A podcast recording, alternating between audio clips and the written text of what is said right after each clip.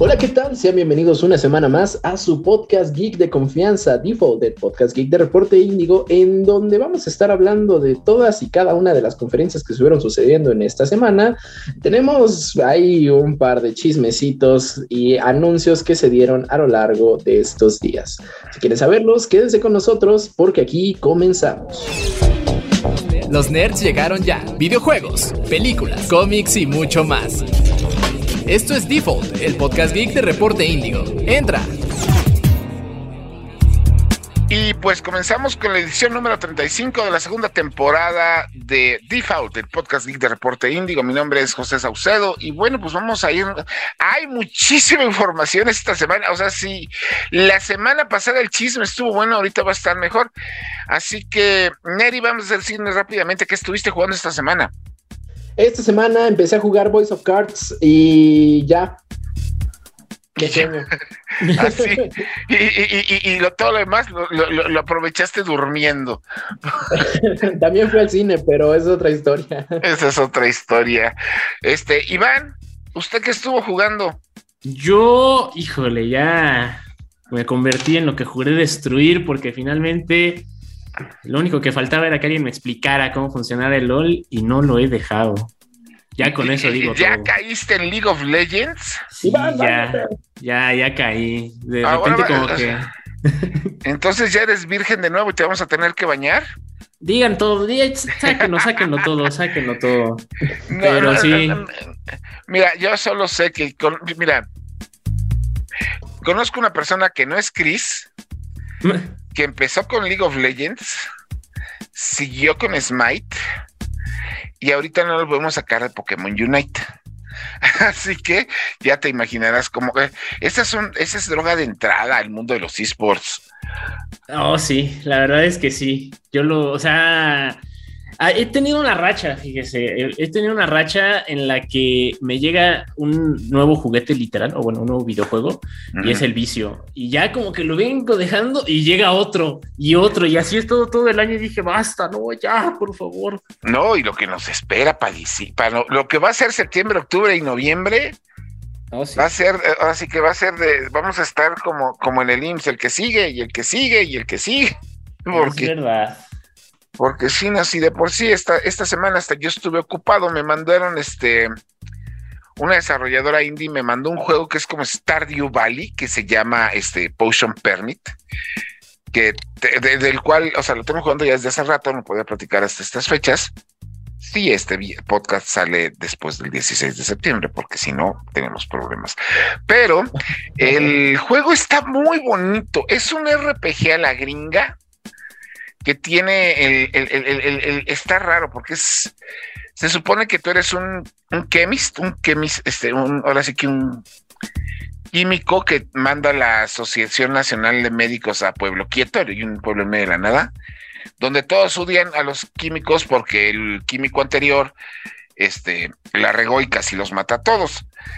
Entonces, este, pues tu obligación es a trabajar para que toda la gente te caiga, este, todo, le caigas bien a toda la gente, y trabajar es conseguir regalos, sanarlos de sus enfermedades, y para poder sanarlos tienes que crear pociones, y para crear pociones tienes que salir a las regiones de los bosquecitos y las playas y todo lo que hay alrededor del pueblito a conseguir este, ítems.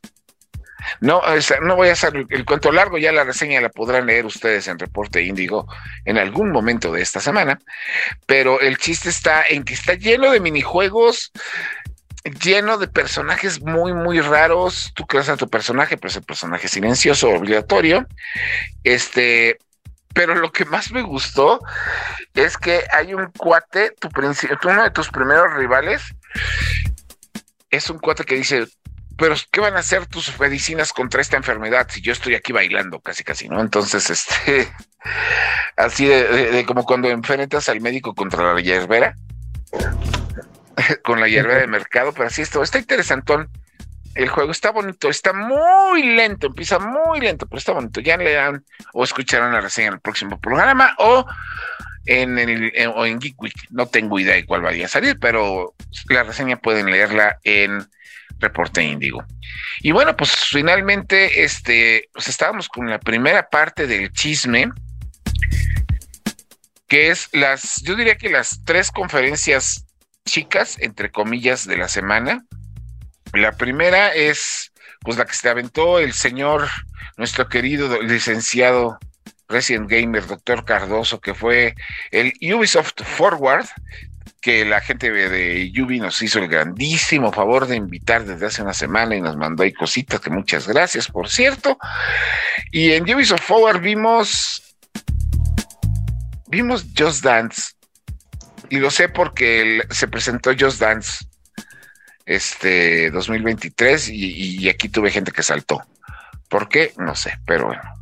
Yo, yo, yo, yo, estoy con espanto de Just Dance desde que me tocó ver en vivo el panda bailar, pero platícanos, Iván, ¿qué, qué, qué pasó ahí? Qué tremenda y bonita introducción. La verdad, la que se aventó, tengo que decirlo. Este, pues el Ubisoft Forward. Estuvo, más, estuvo más que, estuvo más interesante que el Forward. No, no es cierto. Este, no es cierto. A, ver, espérame. Este Alejandra, no es cierto. Continuemos. Ouch.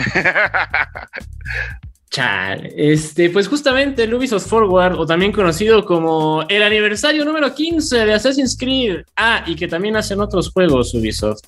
Pero pues sí, básicamente ese fue como que el gran eh, anuncio, presentación, segmento, como quieran llamarlo, eh, que sí, eh, vuelve, vuelve Assassin's Creed, si es que alguna vez se fue. bueno, no es que sí, pues ya el Valhalla salió desde el 2020, me parece, 2019. El Valhalla tiene dos años. Ajá, y pues sí, como que la gente estaba preguntando, oigan, ¿y el Assassin's Creed? Y, que bueno, aquí de hecho eh, el señor Saucedo y yo como que estamos indecisos entre si como que ya llegó a la sobreexplotación o no la franquicia. Yo no sé si sí o no, pero sí sé que otras franquicias han estado más exprimidas que las Assassins, aunque por allá va eh, la saga. Y bueno, pues. Pero es que, es que ya, ya, ya es el colmo. ¿Cuántos juegos anuncian? O sea, Nintendo no había anunciado la misma cantidad de juegos de Mario en un evento como lo hizo Assassin's Creed con Ubisoft. Pero si nos vamos al conteo global, el, conteo total de juegos de Mario o de Zelda. No, no, sí, no, pero entonces tú tienes que comparar con el cuando Mario tenía 15 años y cuando Zelda tenía 15. Ok, ok, está bien, puede, puede ser.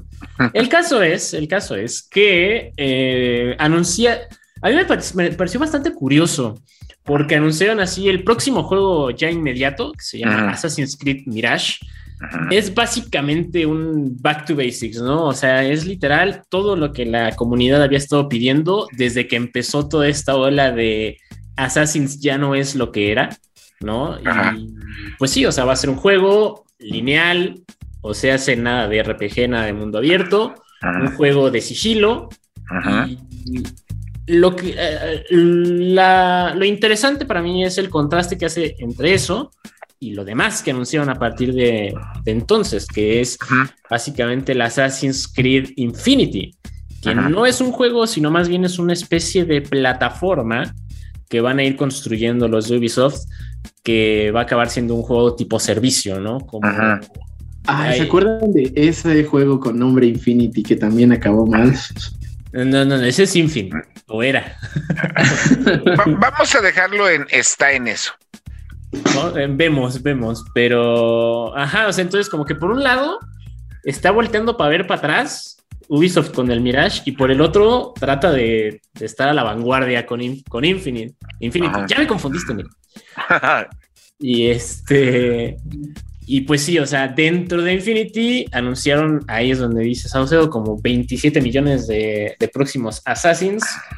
Entre ellos el Jade, que va a ser un juego para móviles, el Red, que va a ser otro, eh, otra complacencia de la comunidad, que va a ser en Japón, el Hexe. Ese, me, eh, ese me llama la atención. Ese sí puede ser bastante prometedor, porque Curiosamente, no sé a este punto si ya lo están haciendo a propósito o si son muy descuidados porque se les filtra todo. Y este, poquito después del anuncio oficial de Hexe, que solamente dijeron el nombre, salieron los, los 20 mil, las 20 mil filtraciones y dicen que será un juego ambientado en, por ahí en latitudes de Alemania, en el periodo de la Casa de Brujas. Entonces, eh, así a grandes rasgos dicen que va a ser como el acercamiento más oscuro que ha tenido la saga, o sea, como incluso hasta tintes ahí medio de terrorcito en el Assassin's. Y sí, yo también estoy bastante intrigado por esa cuestión. Y finalmente, el último, que fue Assassin's Creed Invictus, que es igual que el Infinity, no va a ser un juego como tal, sino, según dijeron, va a ser la parte de experiencia multijugador de la franquicia. O sea, como que. De hecho, yo sí llegué a jugar cuando salió el Assassin's Brotherhood. Tenía modos multijugador. Estaba bueno. Estaba. Estaba entretenido. Para matar el rato, ajá. Entonces, a lo mejor, bueno, como que todo mundo dicen que va a ir por ahí la cosa con el Invictus, pero de ese sí no se sabe nada, entonces habrá que esperar. Y a eso súmale la serie de Netflix. Ah, sí, la serie de Netflix, que todo el mundo como que tuvo un tic nervioso, como flashbacks de estilo Vietnam desde que salió Resident, Resident Evil. No, de hecho es desde que salió Dead, Dead Note. También, es, que... Pues, de, hecho, yo no sé, porque ya no la he visto, pero según yo, Dead Note la quitaron de, de, Netflix. Valdría la pena eh, dar un vistazo. Ahora pero... Por, con el tema de las adaptaciones de Netflix, yo tengo un tema ahí porque no es que hagan todo mal. Nada más uno. pues es que eh, no es que de verdad hagan todo mal. O sea, por uno que hagan bien, hacen otro mal, ¿no? O sea, no está todo perdido. Es que mira, la única adaptación que yo tengo ahorita memoria de Netflix, 100% Netflix, que sí les quedó, que tiene que decir, les quedó muy bien, ha sido de Sandman. Y eso porque Neil Gaiman estuvo ahí encima de ellos checándoles 20 mil. Porque Better Call Saul no es de Netflix. La producían para televisión y después la subían internacionalmente a Netflix. Y ni, siquiera sigue en una adaptación. ¿Mande? Dead Note sí sigue en Netflix. Mm, bueno, y Betty la Fea no es de Netflix, te lo juro. Eh, pero ¿qué me dice, por ejemplo, de Castlevania? Arcane. Ah, bueno, es Castlevania. No, Arcane, estoy seguro que, es más Riot Games que Netflix. y Castlevania es adaptación animada. Las animaciones ya, eh, igual que Arcane, esas ya son otro rollo porque tienen menos presupuesto, entonces los directivos no se meten tanto ahí. Ok, está bien, le, tomo ese punto. Ah, no, va, a pasar como los anillos del poder de, de, de, Prime, que todo el mundo metió mano para asegurarse de que todos los productores y ejecutivos estuvieran de acuerdo que iba a ser una maravilla y ve cómo le está yendo. Por cierto, yo tengo miedo de que por culpa de esa serie me cancelen The Voice. Pero eh, lo, que, nadie ha, mencionado, o sea, con, con este anuncio de Netflix, es que no es la primera vez que intentan adaptar Assassin's Creed. Ah, no, pero es que claro que sí. nadie habla de esa película. Nadie, ah, nadie, habla de esa película porque este es, es, da sueño. Sí, no, es que sí. La mamá del director fue a ver esa cosa. No, o sea, yo la fui a ver a función especial en cine y con lo que quiera, y, era el Michael Fassbender y no me acuerdo quién más y todo Y ahorita de lo único que me acuerdo es que estaban buscando una manzanita dorada, estaban cuidando a un niño y que nadie chingada madre entendió por qué el güey tenía que conectarse y desconectarse y venir de, la máquina. Bueno, es, que también siento que adaptaron la parte más aburrida de Assassin's Creed. O sea, Assassin's Creed, O sea, Assassin's Creed que cuatro. No, es que se supone que como que según siempre eh, con cada juego que salen es como que simulaciones, ¿no? Y el mundo real es en el presente. Entonces, siempre están, bueno, casi siempre juegan con esa dualidad y como dicen ellos, en la película voltearon a ver más la parte del presente, de la continuidad de la historia, no sé, pero pues es la parte más chafa, o sea, todo el mundo quiere ver gente encapuchada con hojas ocultas eh, a lo largo de la historia y es lo que menos se vio en...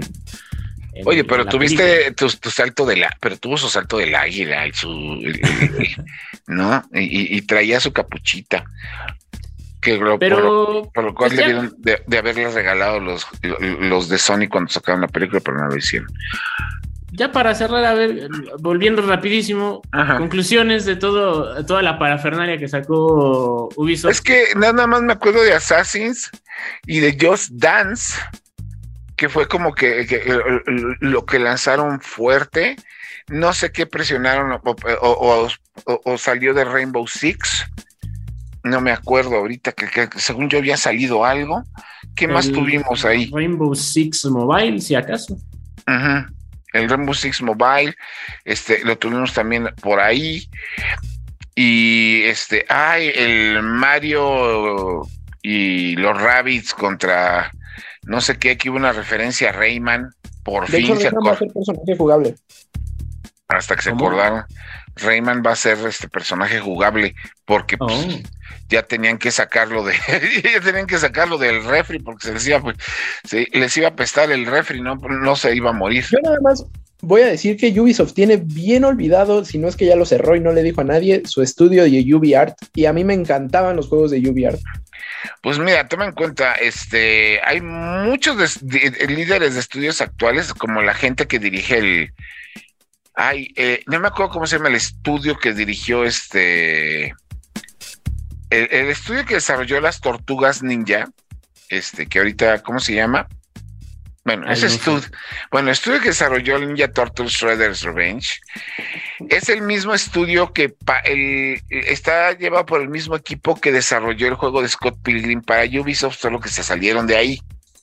Entonces, así le ha pasado a Ubi y supongo que va a pasar a muchos con las, este, con muchas de las, este, sus productos, pues que mejor se salen y lo hacen por su cuenta. Aquí pasa que por eso también se han tenido el estudio olvidado. Tu desarrollador es Tribute Games, por cierto. Ah, ok. Tuvimos también algo de Riders Republic, que yo no sabía que, alguien se iba a acordar de eso. Pues ahora es, gratis, imagínate ah. qué tanto no se acuerdan de él. Ah, así es. Skull and Bones, que es un juego de piratas que no son piratas, que no es, que no es el juego de piratas de Xbox, es el suyo. Que de hecho, aunque, va, a salir, aunque va a salir tardísimo, una generación tarde, pero bueno. La franquicia de Division 2 tuvo tres bloques que mencionaron este adelanto de la temporada. Ay, no sé qué más. También Trackmania, este, el Ubisoft y el Ubisoft Game Pass. Ah, sí, eso existe, es verdad. Que, que, fue una cosa como que muy bonita, muy emocionante, muy emocionada muy linda, este, y, pues ya, ¿qué más? Nada, o sea, nada realmente, o sea, fue Assassin's Creed y pura paja. Sí, porque digo, no quiero, no quiero sonar mal onda, pero pues es que fue Assassin's Creed y pura paja. Este, y de lo de Assassin's Creed, pues estuvieron bien los, los anuncios, pero siento que no pegaron tanto como la gente de Ubisoft esperaba. Y la verdad, yo me quedé esperando mi Prince of Persia remake. Ah, sí, cierto. Yo siento que a este punto, justamente por como acaba de dar un muy buen resumen de la, del evento, más allá de, Assassins, como que siento que sí Ubisoft se está contrayendo y poniendo toda la carne en el asador en Assassins. Es como su último cartucho. No, y también el juego de Mario con los Rabbits, que el anterior le fue increíblemente bien. Pero ese es más de Nintendo que de Ubisoft, ¿no? Nintendo debería encargarse de eso. No, no, no. es, Nintendo este... presta la IP, Ubisoft lo desarrolla. Oh. Así es, es 100%, es, bueno, no es 100%, pero es la mayoría del pastel es de Ubisoft, pero sí tienen a Nintendo con el ojo ahí. Yo pensé que era al revés, pero ok. pegadísimo. No, pero pues no, ahí estuvo. Yo, yo, yo siento que para todas las broncas que tiene Lluvia ahorita, que ya ves que incluso salió a mediados de este año el, rumorcito bonito de que también lo iba a comprar Microsoft, ya cuando Microsoft ya ves que compró el, el, eh, bueno, la, compra de Activision y empezaron todas las compraventas de compañías rumores. Cuando, cuando los meten a la jugada a Ubisoft fue por algo. Porque incluso me acuerdo que hasta Ubisoft dijo, no, pues si no quiere comprar, por mí no hay pedo, ¿eh? O sea, pero pues también. Y eso que Ubisoft tiene muchísimas, pero muchísimas licencias que tiene olvidadísimas o las tuvo que ceder como No More Heroes. Que No More Heroes, no More Heroes era de Ubisoft. Como que eso ya es tendencia entre estudios grandes, ¿no? Hay muchos estudios grandes y hasta memorables que tienen franquicias igual de memorables en el olvido y la gente dice, ¿qué onda? Hagan algo, por favor. Lo que pasa es que ya para sostener. Ceden esas IPs a lugares como Embracer Group que no se preocupan en absoluto por la calidad. También, pues. Pero bueno, esa fue la primera conferencia que esa fue la primera conferencia que tuvimos desde la última vez que nos escuchamos, que fue la de Resident Evil, digo la de Ubisoft, pero esa no fue la única, ya que en el día en el que se está grabando este podcast, en la mañana, la gente de Capcom nos desveló con su presentación del Tokyo, su presentación del Tokyo Game Show, en la cual adivinen qué anunciaron. Eh, hablando de, cosas por las que solo sobrevive, no, no es cierto. Pues es, es que sí. Acuérdate, el juego más, la franquicia más vendida de Capcom es, ha sido y será Resident Evil ya sea sumando los juegos buenos con los juegos malos, con todas las versiones, post, remakes, este, reediciones, lo que quieras y mandes. ¿Más que Street Fighter?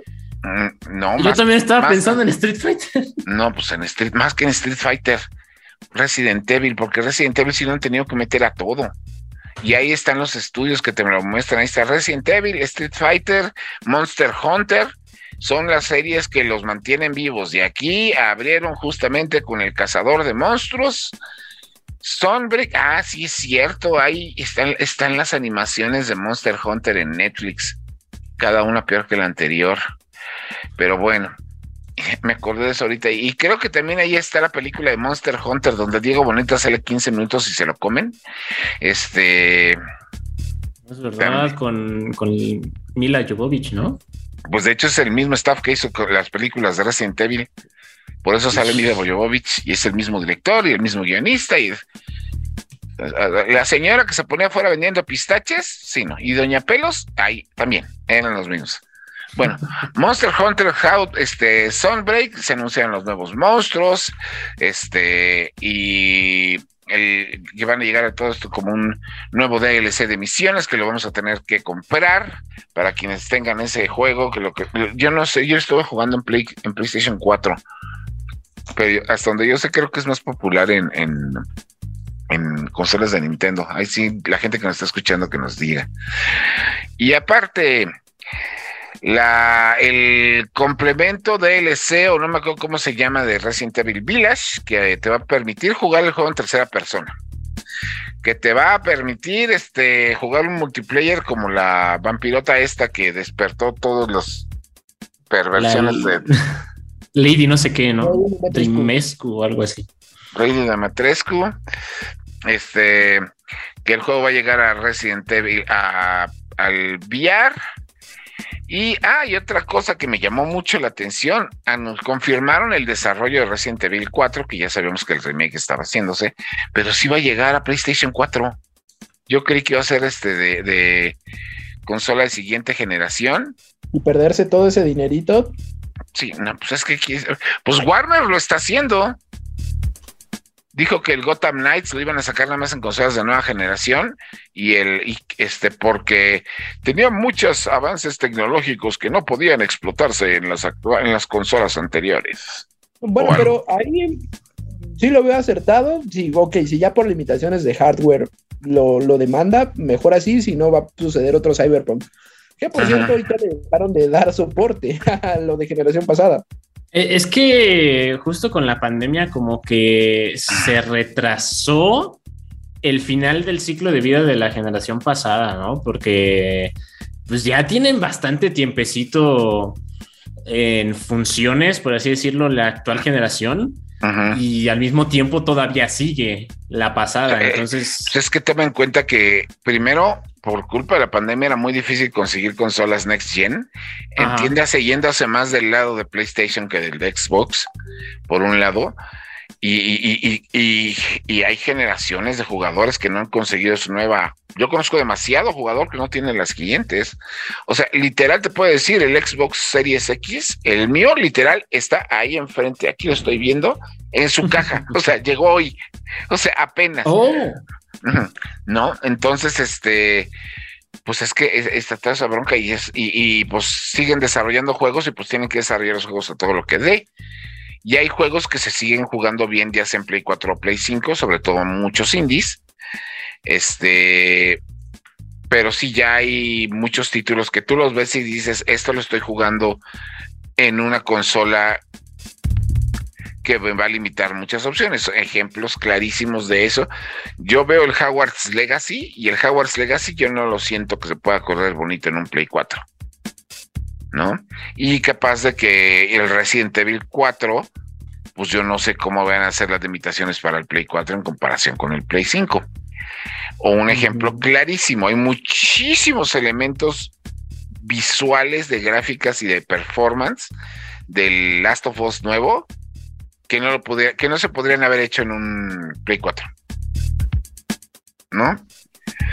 Digo, y hay que, pues, las consolas tienen no sé cuántos tristes teraflop de potencia, pues hay que explotarlos. Sí, pero, bueno, dime.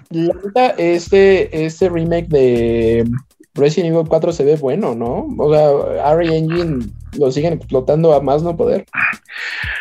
Mientras esté el nivel de los remakes del 0, el 1 y el 2, yo soy feliz. Sí, que el 4, y bueno, que Resident Evil 4 fue para mí el último buen Resident Evil hasta apenas. Y el 7 estuvo bueno, ¿no? No, pues el 7 estuvo muy bueno, de ahí, pero de ahí yo me brincaría hasta el 6. Digo, hasta el 7, sí, sí, sí. No, bueno, el que fue Biohazard. Ajá. El 7. O sea, porque el, 5 estuvo me y el 6 estuvo me dividido en tres partes. El 5 estuvo todavía aceptable porque, aunque efectivamente ya no era Resident, pasaba como un juego de acción. Pero el 6 sí fue de no, ¿qué es esto? El modo mercenarios era divertido. Del 5. Sí, sí, sí.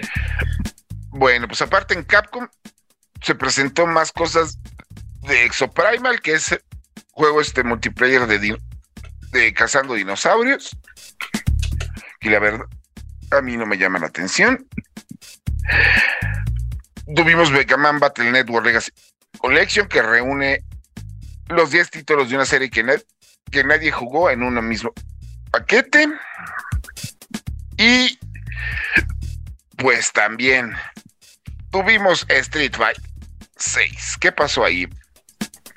¿Qué pasó ahí, Iván? Pues eh, está interesante este nuevo acercamiento que hacen a la saga, porque son dos cosas, bueno, siento yo. Por un lado, les están haciendo un estilo actualizado a los operadores y es algo que no suele verse en sagas de, videojuegos, pero el paso del tiempo, ¿no? Algo tan sencillo como eso, ya se ven diferentes los, los personajes característicos de la saga, ¿no? Como Ken, como este Honda, Blanca y... ¡Ah! Se me fue el nombre del último. Era... ¡Ah! ¡Ah! Lo acabo de ver en este momento. Bueno, el caso que sí, ya se ¿Ryu? No, no, no, no, no, no, no, el Ryu, Ryu es Ryu y Chun-Li también. No, este que es así. No, no, no. ¿Dalsim? Dalsim, sí, Dalsim, Dalsim. Perdón. Este, sí, porque de Ryu y de Chun-Li ya se les había visto los eh, nuevos diseños, pero estos cuatro peladores que son Dalsim y Honda, eh, Blanca y Ken eh, fueron la revelación. Entonces, pues me gusta por ese lado, ¿no? Que, ya se están viendo más veteranos los, los, personajes de una saga que ya lleva como 20 millones de años existiendo. O sea, estamos hablando de que vinieron desde las maquinitas. Y eso ya hay gente actualmente gamer que está, ¿qué será? En la prepa y no sabe lo que es una, una maquinita. Pero bueno. Y por el otro lado, que justamente, eh, bueno, a mi punto de vista, como que Street Fighter, además de ser una franquicia de peleas, es caracterizada pues por... Lo hacen muchas sagas de peleas, ¿no? Poner a, personajes femeninos con diseños eh, voluptuosos, sugerentes, que X, ¿no? Pero eh, ese es el caso, que Street Fighter 6 como que está dejando esa línea y ya empezaron los reclamos de la raza, ¿no? Oh, es que esa Chun-Li está muy tapada y es como de, ¿eso es relevante siquiera? No sé. Pero bueno, eso por la parte artística, ¿no? Del juego. Y eh, pues también han metido bastantes, bueno, se ve que le están metiendo bastantes innovaciones al, nuevo Street Fighter con nuevos modos de juego, además del clásico, pues no sé, darse en la torre por, por el puro gusto, ¿no? Eh, un modo que es este, mete como una especie de modificadores durante las peleas, ¿no? Entonces estás en, la, estás en tu 1v1 y de repente sale, no sé, algún objeto que te puede dar alguna bonificación o algo que tengas que evitar o si no te hace daño. Entonces ese, esa variación, pues simplemente por, para pasar un rato de chill o un, rato así más social, pues yo creo que podría prometer. Y el otro que es una especie de eh, modo campaña, en el que incluso hasta tú podrás hacer tu propio peleador, ¿no? O sea, puedes personalizar tu peleador y, sale ahí, ¿no? Eh, muy, muy al estilo de GTA multiplayer, ¿no? Eh, conviviendo con, con personajes icónicos de Street Fighter, así ves a tu avatar saludando a Ken, practicando con Chun-Li, pero, pero insisto, o sea, como que la interacción se oyó muy al estilo de, de, de GTA, en el que están los personajes de la saga, así como de ah, bienvenido a tu entrenamiento, ¿estás emocionado? Y el personaje así callado, ¿no? Ah, qué bueno, me da gusto. Bueno, comencemos. No, Pero, pues, Eso va a ser, eso va a ser un reto si quieren hacer que el juego sea un esport. Porque si tú creas a tu persona, nadie vas a jugar más con él que con los otros. Yo creo que es más por la parte de los jugadores casuales porque no creo que descuiden la parte competitiva. O sea, eso sí, muy padre y todas las, innovaciones, todas las que acabo de enlistar, pero yo creo que sí va a haber un apartado más convencional, más conservador, más estándar, para que, pues ahora sí que si no está roto no le muevas, pues la escena competitiva de, Street Fighter pues siga como va. No, y es que aparte eh, Street Fighter es el rey de los esports de Fighting Games, o sea, no, no hay otro. Eh, vaya, o sea, lo, intentó en su momento NetherRealm con Mortal Kombat, lo hizo bien, pero tampoco despegó así eh, increíblemente tan bien como lo está haciendo Fighter. Ay, Dios mío, creo que mataron a alguien. Cuetón. pues de hecho, acá también, también empezaron, pero aquí sí puedo asegurarles que es Oye, pero, pero como buenos nerds, también hay que decirlo, estamos grabando este podcast justo en la noche del grito de independencia, así que disculpen ustedes las inconveniencias. Eh, pero sí, eh, Street Fighter es, es, el monstruo de los juegos de peleas, no hay más. Eh, lo que no sé, y quizá tú sí, Iván, porque viste esa conferencia, Street Fighter 6 está desarrollado con RA Engine. Fíjate que en este momento se me escapa el dato, pero eh, ahora que mencionas un poco más aspectos técnicos, eh, curiosamente anunciaron que habrá una beta.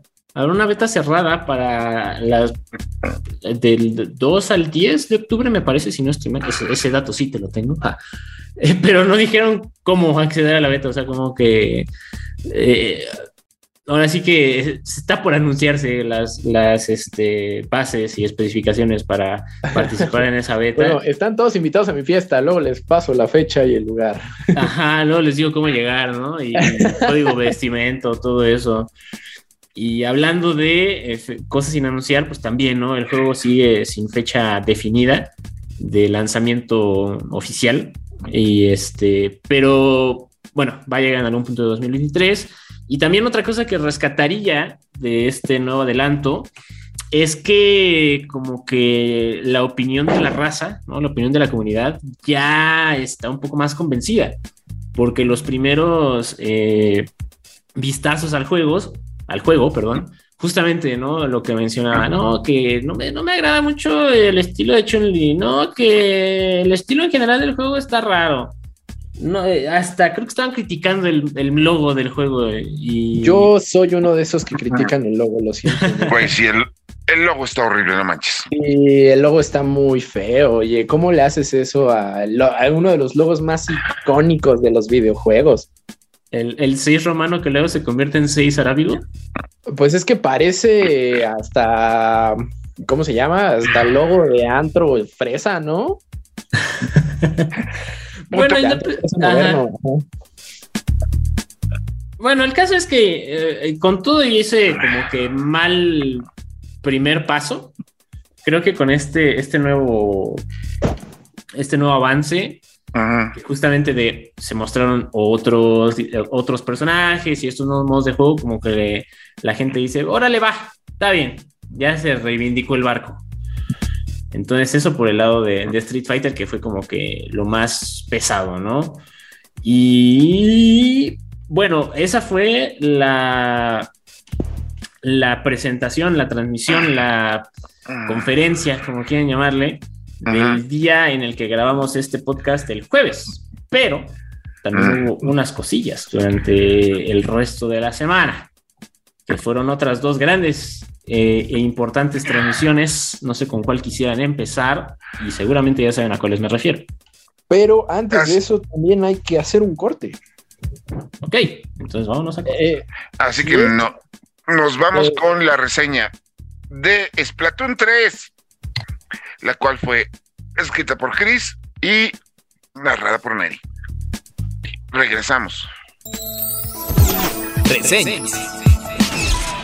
Para muchos, viéndolo desde fuera, Splatoon 3 podría parecer un juego innecesario debido a su parecido superficial con su antecesor, que de igual manera salió en Nintendo Switch. Pero una vez le das una oportunidad al juego, te darás cuenta que es mucho más que eso. Seamos honestos, las primeras dos campañas de Splatoon eran un tutorial glorificado que buscaban prepararte para el multijugador. Al principio puede parecer que la campaña va a ser lo mismo que sus antecesores, y esto me parecía preocupante porque ya había jugado las dos anteriores, pero después de la primera hora mis preocupaciones se acabaron. Parece que Nintendo aprendió muy bien con la expansión Octolink de Splatoon 2 y aplicaron estos principios aquí. Fuera de los niveles al principio que sirven como tutoriales, el resto tienen muy buena variedad y le da bastante frescura. Si bien la campaña aún funciona como una guía de multijugador, ahora sí hay niveles divertidos que vale la pena jugar antes de brincar al multijugador. Un aspecto que no esperaría ver en la campaña es la toma de decisiones, pero existe aquí un cierto grado. El mundo está bloqueado por una sustancia tóxica y peluda, y solo tu extraño compañero puede comérselo, pero para motivarlo le deberás dar huevos de salmón. Lo que afecta a la toma de decisiones es en cuál área quitar dicha sustancia. Lo que puedes encontrar ahí son niveles, atajos o recompensas especiales. Si bien te puedes hacer una idea de qué va a haber en cada área viendo los puntos que te permiten ver más lejos, esto te da una libertad de jugar la campaña a tu gusto, lo cual era algo ausente en entregas anteriores. Si bien tu objetivo es el mismo, este definitivamente es la mejor campaña de la saga. Por último, existen ciertas misiones especiales en los que te permite usos limitados de armas y habilidades, lo cual siempre sirve como un excelente lugar para poder expandir tus propias habilidades dentro del juego para ser el mejor calamar en el multijugador. El multijugador es el enfoque central del juego, quizá los veteranos de la franquicia sí lo saben, pero para los novatos es importante saber que el enfoque central de Splatoon es el multijugador en línea. Es por esto que si vas a comprar el juego, también estés suscrito al Nintendo Switch Online. Esto para poder sacarle el jugo al juego en diversos modos que ofrece, desde Turf Wars, Salmon Run, entre otros. El juego ofrece suficiente variedad para mantenerte entretenido durante mucho tiempo. Como ya había mencionado, de manera superficial pareciera ser lo mismo que Splatoon 2, pero una vez te entras al juego te darás cuenta de las mejoras que ofrece el mismo. Hay muchas mejoras dentro del juego multijugador, pero estas son las más destacables. Mejor lobby. Olvidados están esos tiempos cuando estabas atorado en el menú mientras esperabas para entrar a los partidos. Aquí puedes ver a tus amigos y accesar a jugar con ellos rápidamente si hay espacio. Por otra parte, hay un espacio con plataformas para calentar antes de entrar en acción. Entre otras opciones, también puedes modificar diferentes aspectos de tu personaje entre partidos, lo cual son cambios bienvenidos. Variedad de armas. Esto puede sonar un poco obvio, pero las nuevas armas y habilidades ayudan mucho para darle bastante frescura y variedad al juego. Ahora es más fácil poder encontrar algo que se acople a tus gustos, haciendo el multijugador más disfrutable para todos. Salmon Run Permanente. Este estilo, modo horda, es una opción bastante divertida cuando no estás de humor para jugar el multijugador y es una gran opción. Y el hecho de que ahora lo puedes jugar cuando sea necesario ayuda bastante. Mayor enganche. Es difícil explicarlo, pero definitivamente puedo decir que me enganché mucho más a esta última entrega sobre sus antecesores. La nueva ciudad. Por último, algo que vale la pena destacar es que visualmente esta es la mejor ciudad que hemos visto en la franquicia. La calificación es de 8.5. Splatoon 3 aprovecha las bases sólidas de la franquicia para entregarnos lo que a mi parecer es el mejor juego de la serie que hemos tenido hasta el momento. Los fans estarán encantados con los cambios y para los novatos es un juego recomendado para añadir a tu colección de Nintendo Switch. Reseñas. Y ya estamos de regreso. Este, y bueno, pues en esa semana también hubo un evento de Call of Duty Next donde prepararon donde presentaron lo que va a ocurrir con Call of Duty Mobile, lo que va a ocurrir con el Call of Duty que va a salir este año, que no me acuerdo cómo se llama, que es el Modern Warfare 2. Es el Call of Duty Modern Warfare 2, 2 porque es el segundo Modern Warfare 2, si mal no recuerdo. Exactamente. Bueno, son balazos. Y son balazos, este, por los que PlayStation está llorando. Básicamente. Y bueno, ajá, dale, dale, Dentro de lo que más, este, pues valió la pena, pues obviamente, señores, es este, aunque estamos ahorita en el Tokyo Game Show con anuncios, ninguno creo que ninguno creo que vaya a superar lo que hicieron Nintendo y PlayStation el martes pasado. El martes 13, que en América Latina es de mala suerte, y ya me cansé de explicarle a mucha gente que así es como funcionan las cosas. El viernes es en los anglosajones, el martes es en los, en los latinos. Pues el viernes 13 Nintendo este, pues llamó a misa a las 9 de la mañana, hora de la Ciudad de México, y se aventó por su tradicional Nintendo Direct de septiembre. Para quienes no lo sepan, el 13 de septiembre es el cumpleaños de Super Mario Bros. Ah, no, en septiembre, eh, perdón, en septiembre cumpleaños este Super Mario Bros. Este año cumplió creo que 37. Y el chiste está en que, pues, ahí Nintendo Directo en septiembre. Siempre lo va a ver porque es una, una, fecha de importancia para Nintendo. Y en esta ocasión, pues Nintendo nos hizo el favor de abrir su presentación de Nintendo Direct, que fueron como 45 minutos, un, un buen. Abrió con otro Fire Emblem, que ahora se llama Engage y ahora este el protagonista es el este maníaco depresivo porque tiene el cabello azul y el cabello rojo. Ah, caray. Ah, en la mitad, y mitad y mitad, así como el varón Ashler, y esa es una referencia que me hace ver aún más viejo de lo que por sí ya estoy. Pero bueno, es este, es otro Fire Emblem que saldrá el 20 de enero del 2023. Y el cual tendrá la obligada edición especial, que Nintendo realmente no se luce con ediciones especiales, pues así que esta pues es un postercito, un libro de arte y, da las gracias que salió así.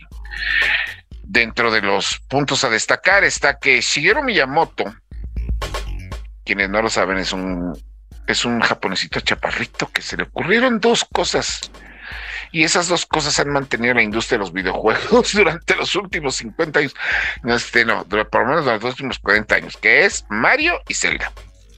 Bueno, el señor tiene otra serie por ahí que se llama Pikmin, donde tú vas sacando unas flores de la tierra, que son flores conscientes, no sé cómo se diga el término, y tú las vas manejando como ejércitos para recoger cosas, matar cosas o abrir cosas. En una descripción que les acabo de dar, muy simple, muy bonita, pero en el mero juego es un es un tragedias, dramas, caos, retos. Se aprende a administrar todo, incluyendo tu ansiedad. Y bueno, pues en el 2015 Shigeru Miyamoto dijo que ya estaban trabajando en Pikmin 4 y ya lo iban a terminar. Bueno, pues siete años más tarde, Ahora sí, ya merito el final. final. sale a decirnos, pues ya tenemos el logo y una camiseta nueva. Y sale con su camiseta que es la P de Pignasis. Se me hizo un insulto a niveles Bayonetta y a niveles Metroid, pero por lo menos si seguimos el ejemplo de Bayonetta 3, al final sí salen las cosas. Pero sí dio fecha, ¿no? No, no dijo, ya viene. Pero así, fecha. 2023, espérenlo. no, no, no, ni siquiera dijeron, ah, sí, dijo en algún momento del 2023, pero sí no, no fue de, de, fecha fija, ni gameplay, ni nada, y así nos lo hizo hace siete años, a ver si es cierto. a ver si en 14 años voy a escuchar a Chris decir, no, ya va a salir, ya lo habían anunciado, aquí lo estamos esperando. Ya ves que, que, Chris es bien fan de los Pikmin, pero bueno. Por eso, muchachos, cuando les digan, ¿y la tesis? Ustedes digan, cuando salga el Pikmin 4. Así es. No, porque acuérdate que mucha gente aplicó esa con la de Duke Nukem Forever y a la mera hora sí salió. y ya no sabes qué salió más gacho, si la tesis o el Duke Nukem. Sí, no, pues es que los dos tardaron 16 años, pero imagínate, y la tesis todavía venía con errores de ortografía. Pero bueno, Kirby Return to Dreamland Deluxe es el remake del remake de un remake de un juego de Wii, otro juego de Wii que nos traen al, ¿cómo se llama? Al Switch, pero pues aquí se agradece porque es multiplayer local o en línea, son minijuegos, y pues es un juego de Kirby, o sea, ya es, estas alturas del partido que le pueden cambiar un juego de Kirby en 2D. Y luego en 2D. Ajá, luego en 2D. Pero bueno, eso es porque Kirby está, oye, sí es cierto, está celebrando los 30 años de vida Kirby y no se le ve un solo año. Entonces, los niños no pasan por él, se los come. es e, Ese es el caso contrario de los personajes de Street Fighter. No, pues es que los personajes de Street Fighter después de cuánto, 30, ah, pues este año son 35 años de reatazos de Street Fighter, pues es que ya, ya, se, ya se tenían que tenían que mostrar de alguna forma u otra.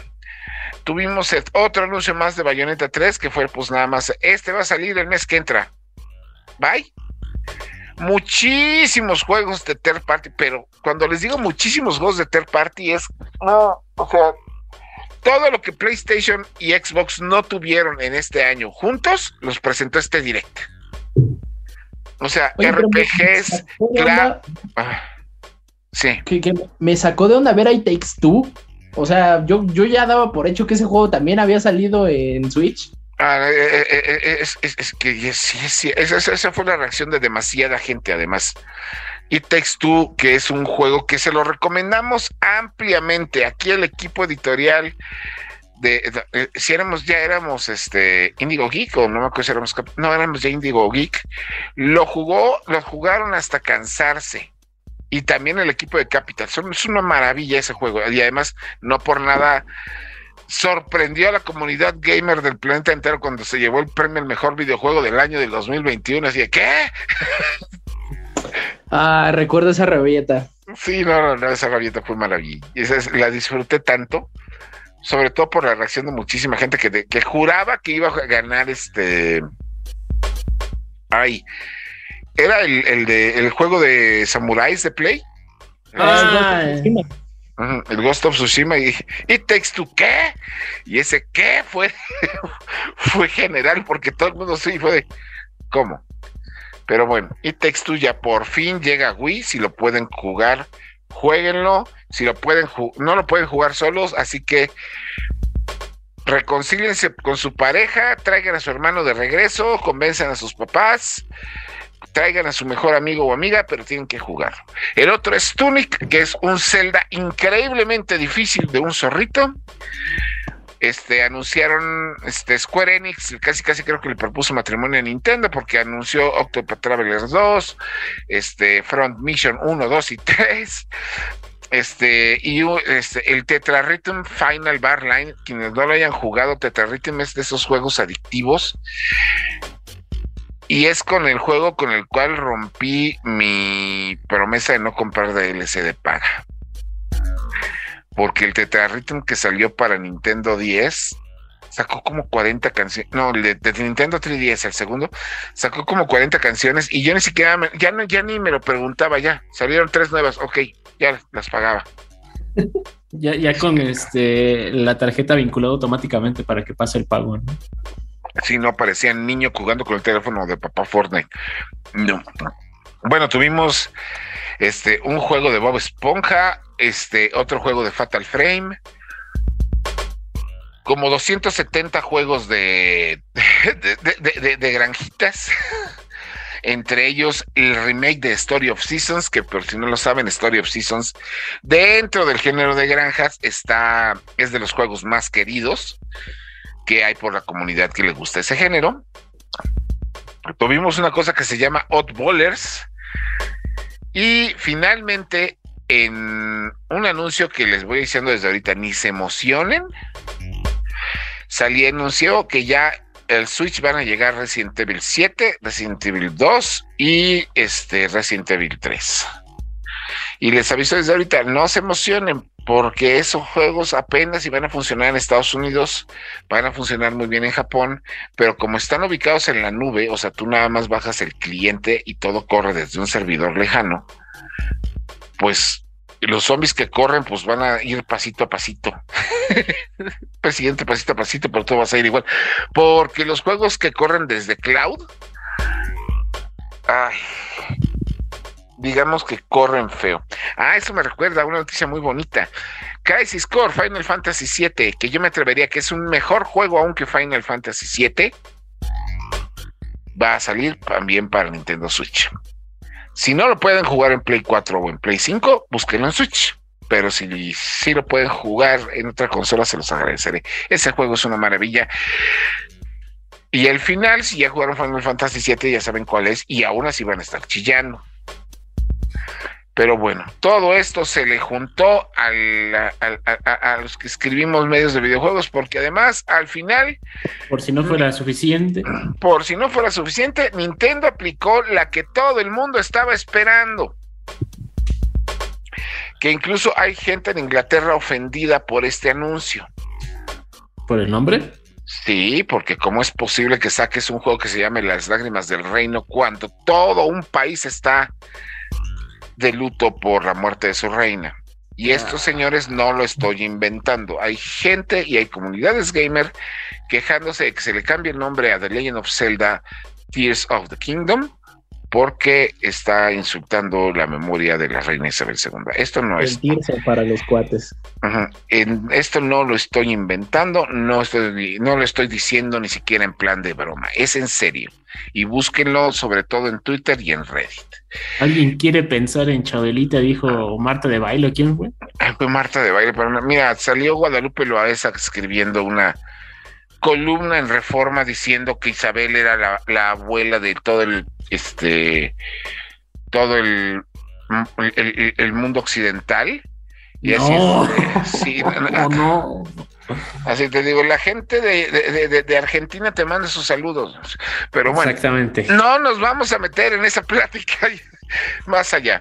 The Legend of Zelda, Tears of the Kingdom, la segunda parte del, del laureadísimo Breath of the Wild, ya tiene nombre, ya tiene fecha de salida, que es este en mayo del año que entra, que es cuando todo el mundo va a estar peleándose este, por ese juego, que es el 5 de mayo, por cierto sale este Tears of the Kingdom.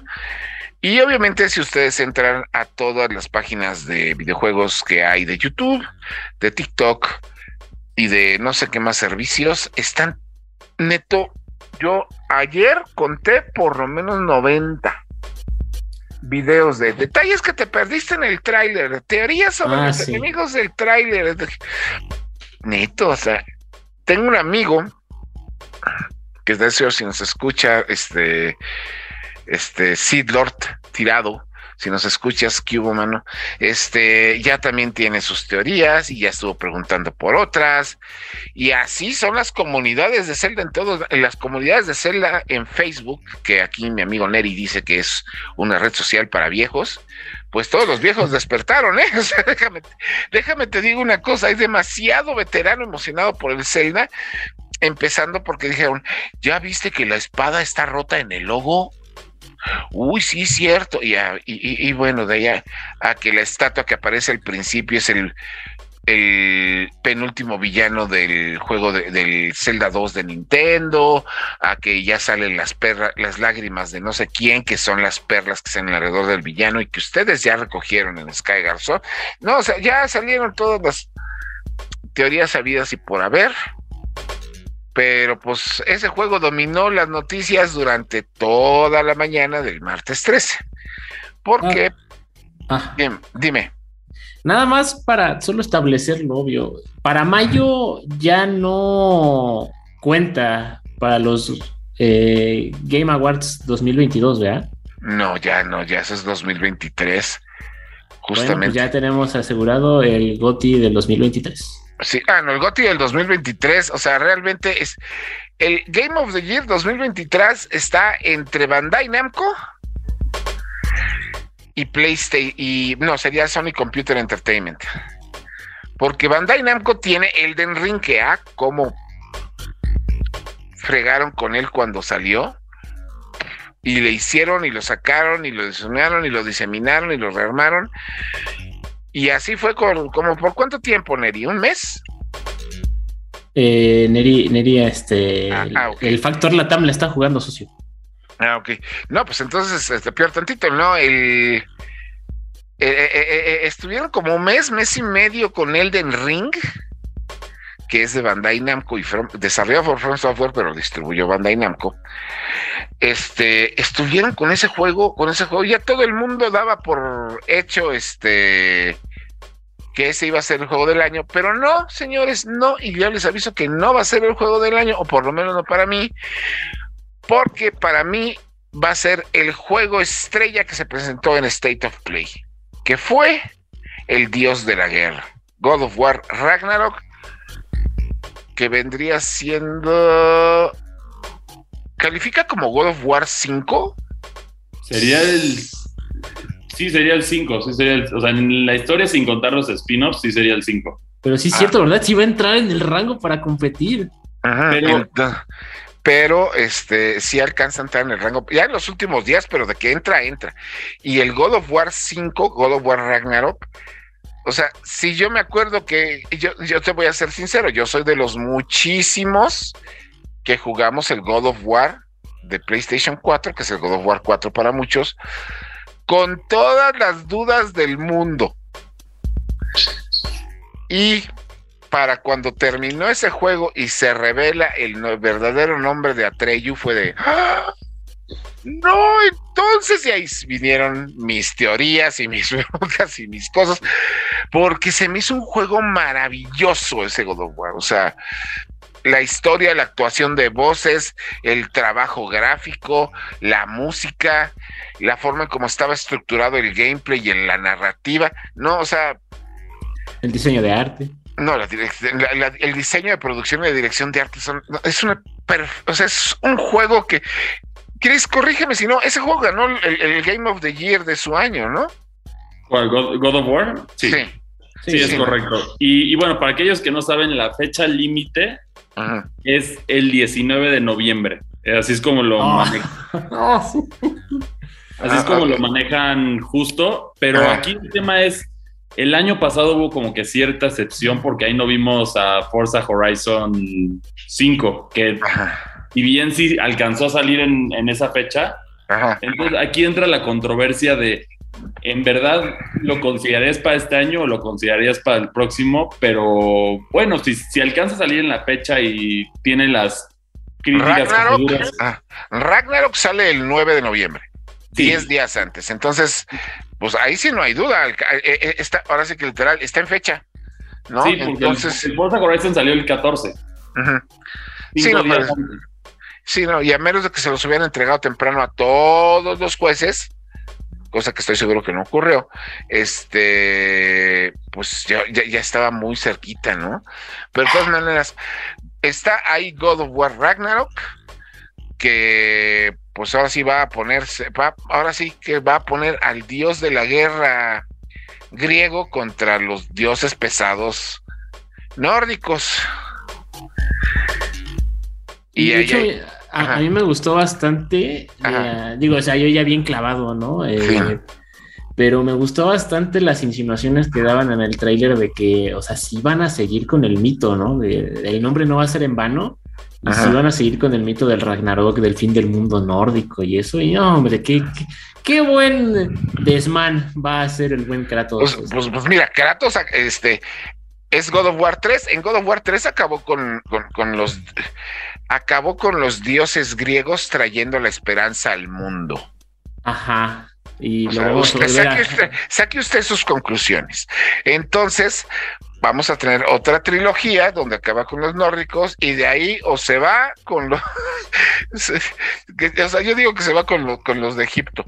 Sí, los de Egipto estarían geniales. O también otra opción que digo, ahí, ahí sería el misterio cómo llega ahí, pero también podría ser una buena opción Latinoamérica. Aquí, por ejemplo, los dioses aztecas, hay también bastantes de la guerra y también entraría en este tema bien con la temática de la violencia del juego.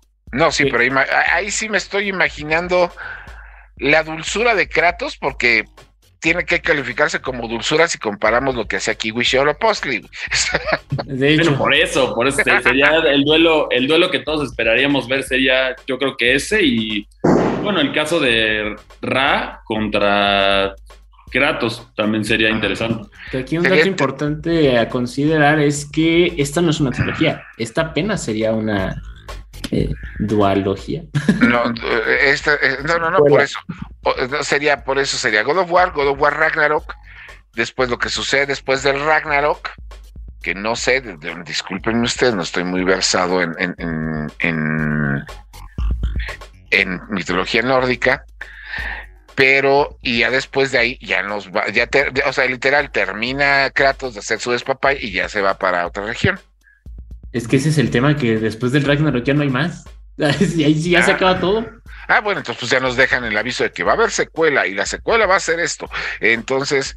bueno, pues aquí, bueno, para, para complementar lo que dices, que el que toma el manto de Thor, de acuerdo después del Ragnarok, es su hijo, este Modi que es el que va a obtener el Mjolnir y también algunos reviven de la muerte y básicamente se levantan de, las cenizas. A ver, ¿me, estás diciendo que Thor tiene un hijo y que Kratos tiene un hijo? Así es. Bueno, en la mitología sí tiene un hijo, efectivamente. sí, sí, sí. Obviamente Kratos y Atreus no salen en la mitología nórdica.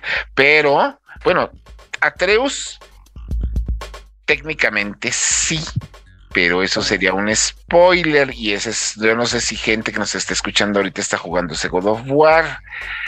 Bueno, pero la historia está ahí, lo pintan, ya salió. Aquí si no podemos ignorar eso, sabemos que es este personaje muy importante en la mitología nórdica.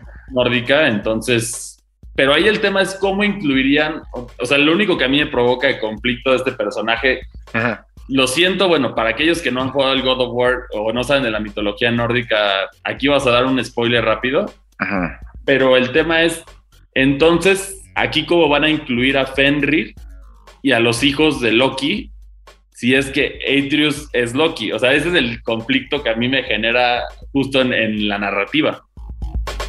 Pues es que eh, justamente, o sea, de hecho creo que sí se vio eh, en el tráiler digo, esto ya está muy clavado, ¿no? Pero eh, creo que hicieron un guiño muy bonito en el tráiler porque uno de los preludios, este...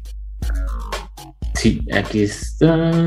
O sea, cuando se ven los lobos. Sí, sí, sí. Ajá, sí, ya me acordé. Es que en el. Pues de hecho, los lobos están hasta en, el, control de Play. Que a mi parecer, cambiando de tema rápido, ese control a mí siento que le pueden haber hecho más, ¿no? Está demasiado simplístico para lo que sería la mascota de PlayStation, el representante. Mira, en el momento en el que cambiaron los lobos por el escudo del pan, a, mí me, mataron ese control. Y, está, y para mí se me hacía bonito porque está como que muy simplista. Y además tenía como que una textura especial. Pero bueno, no solo es el State of Play, a diferencia de la transmisión de Nintendo, la transmisión de Sony no duró más de 20 minutos y donde hicieron el gusto de presentar otro juego que ya tenía pues, su equipo, muchísima gente esperando a su fandom, que era pues, el nuevo Tekken. O sea que también es este. Ahora sí que, eh, para quienes no lo sepan, Tekken es la franquicia de peleas que ahí se la lleva de, de, al tú por tú con Street Fighter a nivel mundial. Sí, por encima del King of Brothers, por encima del lo que ustedes me quieran poner aquí. Tekken y Street Fighter de los juegos puros de pelea son los que se agarran a madrazos a nivel mundial. En Estados Unidos, arriba de esos dos está este Mortal Kombat, justamente por la región y porque es Estados Unidos y porque a les gusta más la sangre que el madrazo. Pero Tekken es de los juegos más grandes de peleas que hay y obviamente es el juego más grande de peleas de Bandai Namco. Despuésito de ese sigue el de las espadazos, pero pues Soul Calibur, quién sabe cuándo vamos a ver un 7. Este, pero ya Tekken 8 lo habían, lo habían este preanunciado en el, en el, en el Evo y todo el mundo creyó que había sido preanuncio de broma y no. A la mera hora sí lo tuvimos aquí. Ya se anunció, este, el Tekken 8 es una realidad. Aunque para variar, como muchos de los juegos que ocurren en el State of Play, pues dijeron que ahí viene, pero nos dijeron cuándo llega. Ya merito. Pero ¿sabes qué me gustó? A mí, la verdad, visualmente por lo menos me gustó más que Street Fighter que Street Fighter 6. Por lo menos como que siento que los modelos de los personajes que en Street Fighter 6 ha sido muy criticado. Ajá. Ya vimos ah, ahí. No, sí, ya estuvimos hablando de eso, pero es que la situación aquí es que la técnica de Tekken es muy distinta a la de Street Fighter. Muy, Street Fighter, aunque estés en un juego en 3D, estás jugando en 2D. Tekken fue el heredero de Virtua Fighter y fue de los primeros que empezaron a, realmente jugar con las tres dimensiones. Entonces, sí, de, hecho, yo estoy seguro que es por eso que el Street Fighter Cross Tekken no funcionó, porque como que los personajes no se veían muy bien peleando en 2D, y por lo cual el Tekken Cross Street Fighter está pues ahí esperando a salir. ¿No?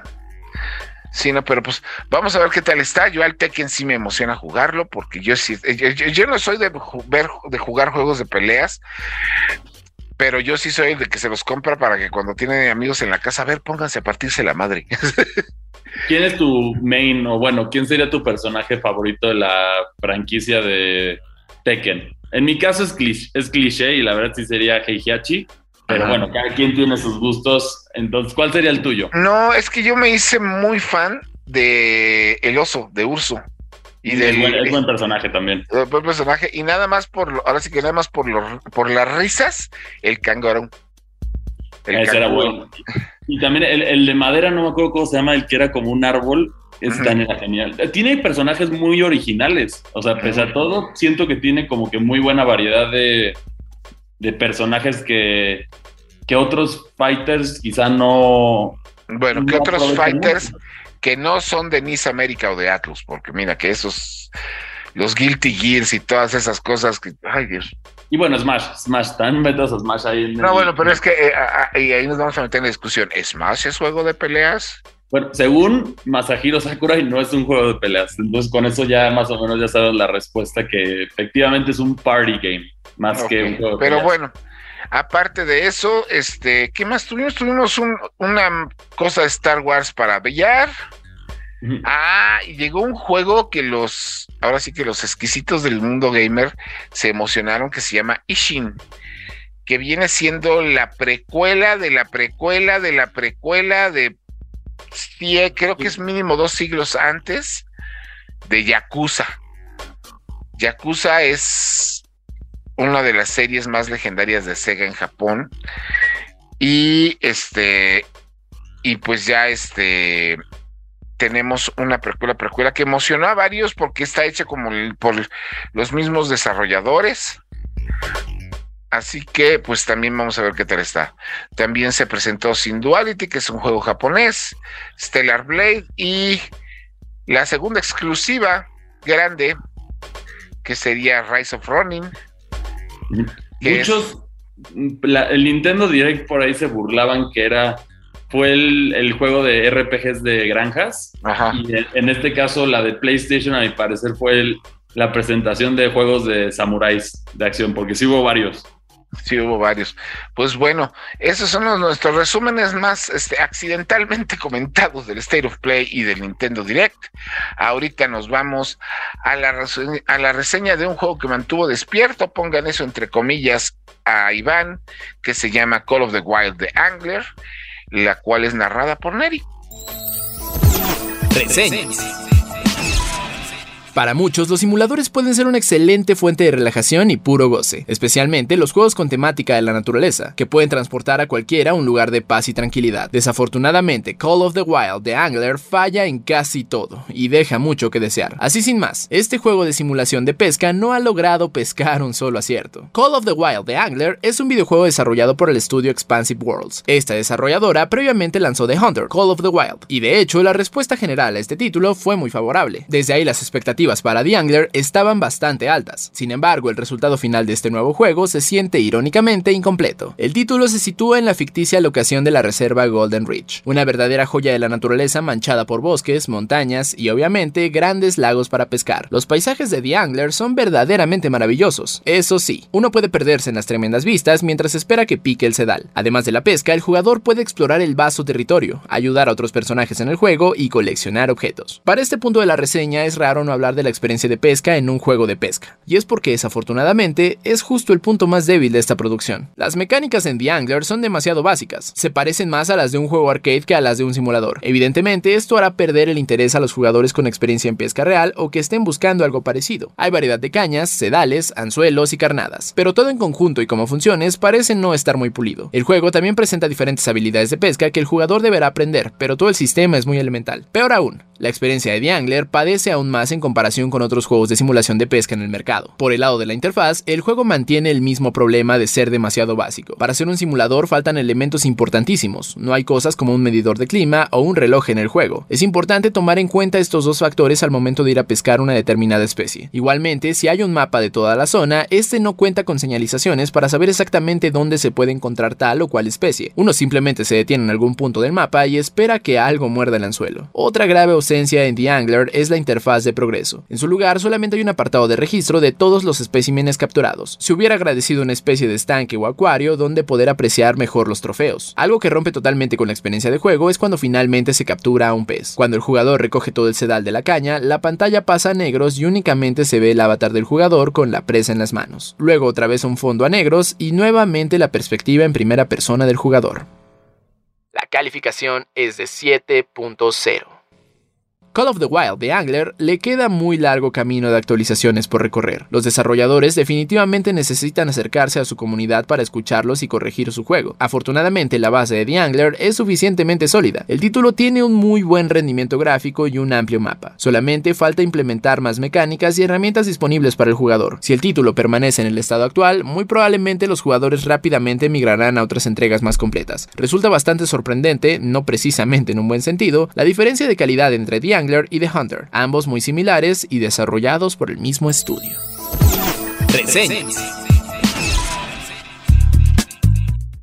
Y para variar y como no, y no perder la costumbre, ya nos pasamos de nuestro límite de una hora, así que nos vamos con las recomendaciones finales de esta semana, las cuales se las dejo yo. Si les gustan los RPGs tipo Stardew Valley, busquen, pues ahorita de manera digital, el, el Potion Permit este, sobre todo si lo tienen para Switch, que tengo entendido que también sale para otras este, consolas. Este, pero pues yo estoy, este, yo estoy jugando en Switch, está muy bonito. Y en televisión, en serio, denle una oportunidad a She-Hulk. No, o sea, quítense todas las lecturas que pueden ver en internet de que es feminista, de que no, no veanla como lo que es, un, una comedia de abogados, pero con superpoderes. Y si no, pónganle atención a Harley Quinn que ya termina temporada, creo que la próxima semana. Este, y pues es una animación perfecta de HBO si eres fan de este DC Comics. Chris. Bueno, mi recomendación va a ser un, un Metroidvania que había jugado pero no había retomado a fondo, que es el caso de Hollow Knight, que es muy, muy buen juego, muy divertido, muy recomendado. No le gana a los Metroid, pero sí está cerca. Muy buen juego, muy buen juego, recomendado. Y bueno, en el caso de series, sigan viendo House of Dragons, a mi parecer sí, sí está recuperando la expectativa que, que había que se, que se perdió con las últimas temporadas de Juego de Tronos, entonces sí vale la pena verla, buenas actuaciones y muy entretenida. Y una anti recomendación, no vean la de Pinocho la, la, vi y, Pero, ¿por qué? Es una, es una película de madera que sueña con ser de verdad. Hijo, pero no, no, no, no, no, O sea, por sí la caricatura no es la más sólida, es un clásico, que eso sí se lo tenemos que reconocer. Pero hijo, la, eh, eh, lo hicieron todavía más sin vida. Sí, no, sí, pero es que ten en cuenta, no, no, es lo mismo narrativa en 1938 narrativa en 2022 y no es lo mismo los directores de Disney a Robert Zemeckis. Para lo que ha hecho Robert, o sea, yo habiendo visto Pinocho, solo ahorita no nos vamos a extender, seguramente la reseña la van a escuchar en Geek Week o en este o en algún otro programa el director de quién engañó a Roger Rabbit. Olvídate de, que hizo Volver al Futuro. El director de quién engañó a Roger Rabbit hizo esto. no es posible. De hecho, ahí sigue más el legado de Roger Rabbit, justo la, que ya habían recomendado de, Chip and Dale, que, no que tú y yo estamos de acuerdo que no tenía derecho de ser tan buena como es, pero es genial. Pero bueno, si no vean este Pinocho, y si la ven, no se quejen, se los dijimos. de hecho, sí, no. De hecho, las dos escenas donde se convierten los niños en burros y la escena de cuando monstruo va atrás de ellos. O sea, las películas de, Robert Zemeckis no le, no le pide nada, es más, hasta le pide perdón más bien a la película de 1938. no, o sea, pero bueno, Neri, estamos hablando de cine y no comentas. Pues porque esta semana yo recomiendo ir a ver Emergencia en el Aire, una muy una sorpresa muy agradable, creo yo. es coreana, eh, sale el mismo actor de... Ay, se me fue el nombre de este señor, pero sale en Parásitos y es el papá. Este, y bueno, eh, creo que eh, está interesante, es un drama, es de este género de películas que creo que no, nunca se ha muerto, pero siempre está como medio dormidito que es estos dramas, thrillers a bordo de algún transporte. Eh, este está interesante, plantea ahí un par de dilemas, creo que sí son muy reales eh, y como que sales con la, con la pregunta de, ah, yo qué hubiera decidido o yo por qué hubiera votado. Este, Véanla, está muy buena, eh, Emergencia en el aire y qué padre, qué padre ver eh, cada vez más eh, pues, propuestas extranjeras y no solo la opción hollywoodense. Ok, ¿y qué estuviste, estuviste jugando un juego del que vamos a tener reseña la semana que entra? Es correcto, sí. bueno, si es que no me duermo, mis sesiones de juego muy pronto podrán escuchar, ver, leer la reseña. Ok, y finalmente, Ivan. Yo rápidamente, antes de que vuelva a tornar un cohete por mi casa, les recomiendo pues, otra, otra, oportunidad si es que eh, no se le han dado a los anillos de poder. Pues ahí va, ahí va, con todo y, la polémica, es más, hasta por la misma polémica, vean, para que sean parte de este acontecimiento histórico que está resultando ser la serie más cara del mundo, Sí, ¿no? La serie más cara, así, sin más. Se, supone que si no funciona, va, se va a morir Prime Video. Yo solo sé que en el capítulo 3 salió Isildur y no se parece al Isildur que sale en las películas. Bueno, ya si nos vamos por eso, la, Galadriel de Kate Blanchett no está en otro nivel en comparación a la que nos dieron en la serie, ¿no? Es que yo creo que hasta el final, o sea, toda la duración de esta temporada no se va a poder deshacer de la sombra de la adaptación de Peter Jackson. Te quiero mucho, Peter Jackson. Pero bueno, vayan a verla. De, hecho, ni el Hobbit se puso a deshacer, se pudo deshacer de esa tecnología de Peter Jackson y el Hobbit está dirigido por, las tres están dirigidas por Peter Jackson. De hecho. Pero bueno, esa es mi recomendación. Y de juegos, híjole, pues. Mm, ah, pues sí. Ahí les voy a dar el datazo de que este mes está disponible por si gustan y no han tenido la oportunidad en el Game Pass, tanto de Xbox como de PC, ya está el... Bueno, son dos de hecho, por si no habían tenido la oportunidad, el Assassin's Creed Odyssey, ¿no? El, griego, el que tiene muchas connotaciones eh, amorosas. Y el otro que sí es un estreno, que ya está disponible desde día uno, vayan a darle un vistazo a Metal Hellsinger, que es un juego rítmico, pero de Merol, ¿no? Ahí para, para dar unos buenos disparos al ritmo de, de, las baterías y las guitarras. Así es, y además, a, además a ese juego le puedes cargar tus canciones, ¿no? Eh, justo, que eh, están abiertos a mods, entonces no me imagino un cumbia Hellsinger yo también justamente eso pensé, así como inmediatamente. ya ves que es lo primero que hacen en este país. Sí, no, no, no, no. Meter la playlist. Sí lo quiero, por favor. Meter la playlist de cumbias de microbusero fresa, así directito a Metal Hellsinger. Pero bueno, Pero bueno esas son las recomendaciones de esta semana. Una disculpa, César, porque nos pasamos por el tiempo otra vez. Nosotros estaremos aquí la próxima semana. Y pues recuerden, esto fue Default, el podcast geek de Reporte Índigo. Síganos en nuestras redes. Este, un saludo a Mac OS, Mac X Lion, que nos pidió un saludo. Este, y pues, adiós.